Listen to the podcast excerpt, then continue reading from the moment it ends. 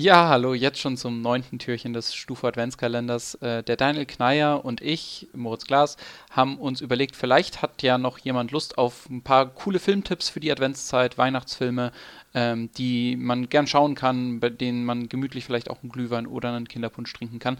Und da haben wir uns zwei ausgesucht. Ähm, natürlich haben wir irgendwie darauf geachtet, dass ihr die Filme auch schauen könnt. Und deswegen haben wir einen Film von Netflix genommen, den es auf Netflix freizuschauen gibt, und einen auf Amazon Prime. Damit dürften hoffentlich die meisten irgendwie abgesichert sein. Ähm, genau, viel Spaß. Ich fange auch direkt an mit dem ersten Film auf unserer Liste. Der heißt Klaus, ist aus dem Jahr 2019, also relativ neu. Ähm, dauert eineinhalb Stunden, ist damit auch, glaube ich, zwischendrin oder für einen gemütlichen Abend auch gut anzuschauen und äh, ist vom Regisseur Sergio Pablos. Äh, ich bin mir fast sicher, dass ich den Namen falsch ausgesprochen habe. Der Mann ist nämlich Spanier und ich spreche leider absolut gar kein Spanisch. Ähm, auf Netflix findet ihr den Film aber ganz einfach unter Klaus, äh, K-L-A-U-S. Ähm, Genau.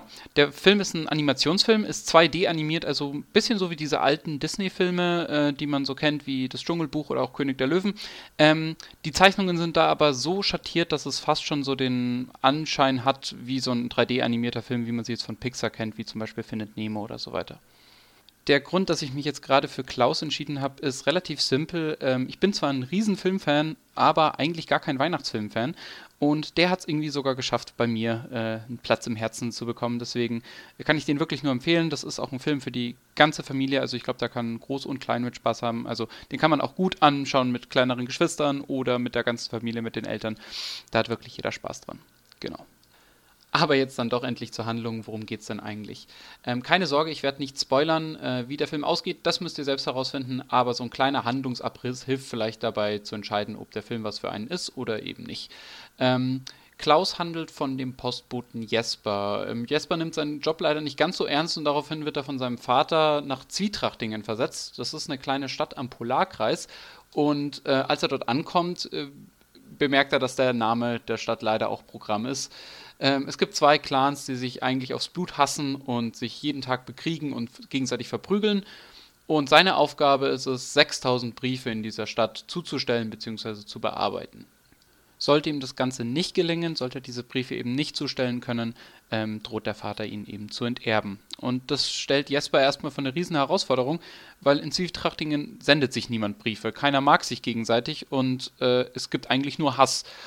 Er ist dann eigentlich schon am Verzweifeln und geht davon aus, dass er sein Erbe auf ewig verlieren wird, ähm, woraufhin er praktisch zufällig Klaus kennenlernt. Klaus ist ein alter Mann, ein alter Einsiedler, der in den Bergen wohnt, ähm, der in einem alten Holzhaus wohnt, mit ganz viel handgemachtem Spielzeug drinnen.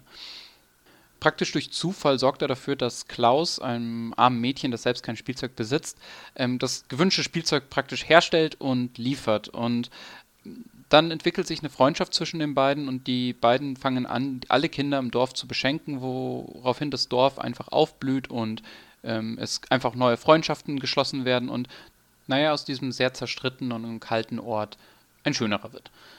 Wie man sich jetzt aber wahrscheinlich vorstellen kann, gefällt es natürlich nicht allen, vor allem die Clan-Oberhäupter, die an den alten Streitigkeiten irgendwie festhalten wollen, weil sie es eben nicht anders kennen, versuchen dem Ganzen irgendwie wieder entgegenzuwirken und dafür zu sorgen, dass Zwietrachtingen eben Zwietrachtingen bleibt.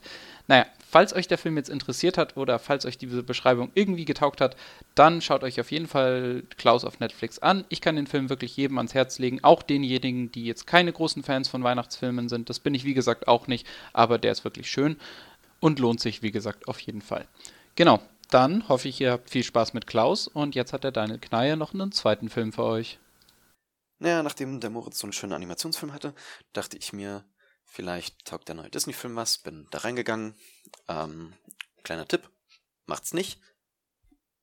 Dementsprechend musste ich mich ein bisschen umschauen, was ich dann jetzt hier vorstellen wollen würde. Und habe ein bisschen in der Kiste gekramt und einen alten Klassiker für euch rausgezogen. Und zwar heißt der Christmas Vacation oder zu Deutsch Schöne Bescherung. Und ist eine charmante Komödie über die Familie Griswold, die beschließt, sich die Großeltern einzuladen und ein spannendes Weihnachten mit denen zu feiern. Aber leider geht dann alles schief, was nur schief gehen kann. Während dem Schauen sind mir irgendwann die netten Übergänge zwischen den Tagen aufgefallen. Da wird nämlich zum Anfang jedes Tages ein kleines Adventskalendertürchen geöffnet und das hilft ein bisschen beim Überblick behalten, wo im Dezember wir denn gerade sind. Die kleine Welt des Familienhauses der Griswolds wird nur selten verlassen, weshalb die Handlung überschaubar bleibt und wir uns auf die Charaktere konzentrieren können.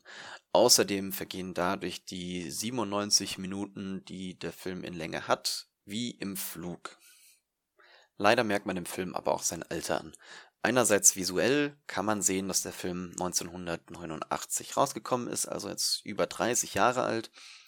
Das kann man ihm aber verzeihen. Was ich ihm aber dann nicht ganz so verzeihen möchte, sind so manche Witze, die so richtige Rohrkrepierer sind, wo man sich dann schon fragt, ja, komm, was soll denn das jetzt eigentlich gerade? Das war vor 30 Jahren auch nicht lustig. Nichtsdestotrotz ist er für viele ein kultiger Weihnachtsfilm-Klassiker.